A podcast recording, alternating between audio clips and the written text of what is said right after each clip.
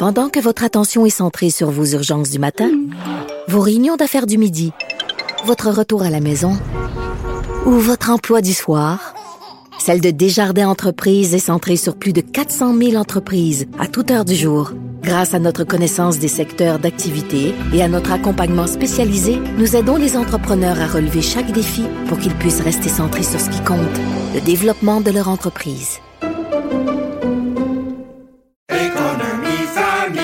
Ici Ricardo. Et Émilie, marchand d'IGA. On a envie de vous inspirer à bien manger. À moins de 5 la portion. Suffit de repérer les produits valeurs sûres et de les cuisiner avec une de nos recettes. Les valeurs sûres, c'est bien pensé, hein? Bien sûr! Détails sur IGA.net.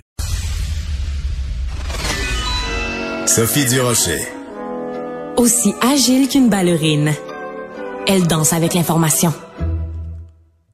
Alors, vous connaissez bien sûr Brian Perrault comme auteur de best-seller, euh, la série des Amos d'Aragon. D'ailleurs, on a plusieurs fans ici au sein de l'équipe de Cube Radio. Mais il est aussi directeur général et artistique à Culture Shawinigan, donc cet auteur bien connu qui a publié cette semaine dans le journal Le Nouvelliste une lettre d'opinion vraiment coup de poing. Le titre de cette lettre-là, c'est La culture, c'est de la M, trois petits points. On devine que c'est euh, du caca la culture, c'est du caca. On avait envie de parler à Brian Perrault pour comprendre le sens de son texte. Bonjour, Brian, comment ça va? Bonjour, ça va très bien. Merci de me recevoir. Ça fait plaisir, euh, Brian Perrault. Euh, pourquoi écrire cette lettre? La culture, c'est de la M, trois petits points. Ben, c'est le nouvelliste qui m'avait demandé pour les, les, journaux de, de, Capital Média de, d'écrire quelque chose qui serait publié un peu partout.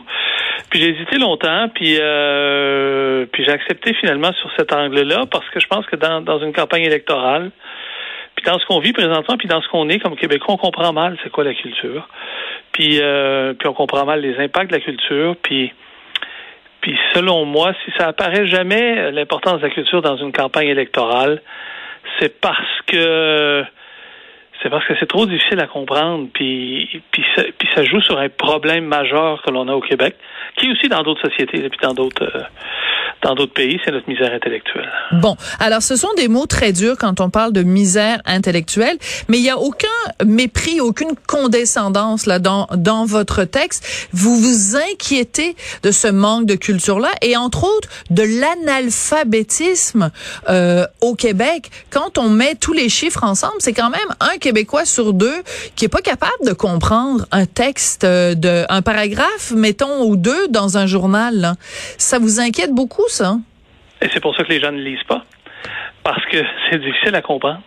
C'est difficile la lecture. Et il faut mettre en relation des choses, puis il faut prendre le temps de le faire, puis puis euh, puis comme je dis, ben euh, tu sais, il y a, deux façons de régler le problème de misère intellectuelle. Il y a euh, l'éducation puis la culture. C'est les deux, c'est vraiment les deux seuls remèdes, les deux seuls remèdes pour pour vraiment vaincre cette, cette misère-là qui nous accable, parce que ben, veut, veut pas, c'est le c'est le problème majeur. Euh, c'est un des problèmes majeurs de notre société où tout découle ensuite de ça.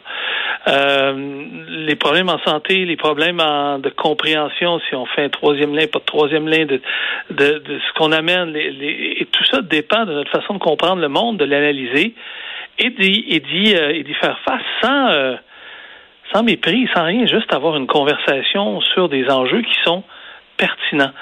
Et, et, quand on n'est pas pertinent, ben on cède souvent à l'émotion, puis on dit n'importe quoi. Parce que c'est on est dicté par l'émotion. Alors que dans plusieurs situations, ce n'est pas l'émotion qui doit dicter notre comportement, mais c'est notre raison. Et cette raison-là, ben, c'est un peu comme aller au, euh, au gym. Il faut l'exercer. Non, mais, non, mais c'est ça. Mais si tu vas pas au gym, euh, puis si tu fais pas d'exercice, ben ton corps, ton corps flétrit ben si tu fais pas d'exercice intellectuel, ton esprit ton esprit va flétrir aussi. Ouais. Et, et, et, selon moi, c'est un, un, des problèmes qu'on a euh, dans notre société. Mais là, on est en pleine campagne électorale. Il y a plein d'enjeux qui sont extrêmement importants. Si les gens sont même pas capables de lire un paragraphe ou deux dans un journal qui explique cet enjeu-là, ça vous inquiète pas justement de savoir que ces gens-là vont aller voter sur des enjeux qu'ils ne comprennent pas? Oui, ça m'inquiète. Et c'est pour ça que j'ai écrit la lettre. Parce que moi, l'enjeu que je comprends, que je connais, que je maîtrise, tu sais, c'est pas euh, c'est pas de la physique nucléaire, c'est pas euh, c'est pas la sociologie, c'est pas, c'est, tu sais, moi, je, moi, je suis en culture. Bon, donc ça, je connais ça. Euh, et les gens qui, qui votent, s'ils n'ont pas un niveau, ben, ça, de culture, tu sais, ils vont, vont voter pour.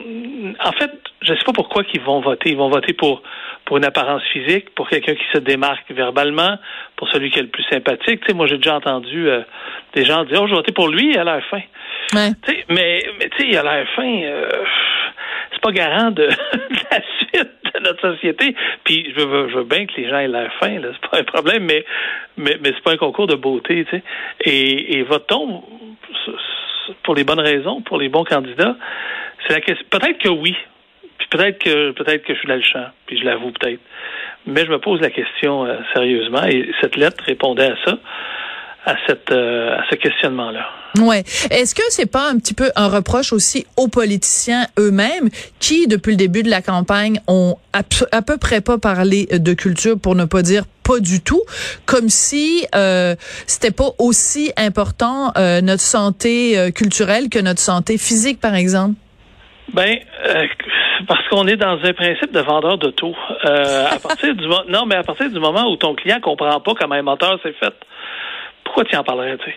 Fait que tu vas y parler de comment l'auto est belle, comment elle est solide, comment tout ça, ça. Mais tu vas pas y parler de son moteur.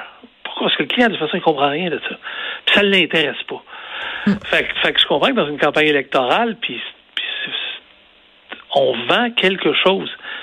Et au lieu de vendre, selon moi, l'essentiel de ce qu'on devrait voir, c'est-à-dire le moteur et la qualité du moteur, ben on se contente de vanter l'ensemble des accessoires. Donc, donc c'est un peu ça, tu sais, c'est- c'est- sans, sans être méchant, c'est un peu ça, puis je les comprends parce que leurs clients veulent rien savoir du moteur parce qu'ils comprennent pas comment ça marche. Fait, fait que voyez-vous, c'est ça, c'est ça qui est difficile. Alors peut-on leur reprocher de ne pas euh, parler à leur clientèle? Je comprends. Euh, Brian Perrault, il nous reste, mettons, 30 secondes. En 30 secondes, avez-vous envie de nous dire, vous, pour qui vous allez voter? Est-ce qu'il y a un candidat, en tout cas, qui est moins anti-culture ou qui, ou qui est un meilleur vendeur de chars que les autres?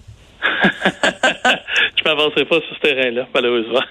Non, mais il y en a pas un spontanément que vous avez envie de défendre en disant, hey, lui, celui-là, vraiment, je le porte dans mon cœur, là. non.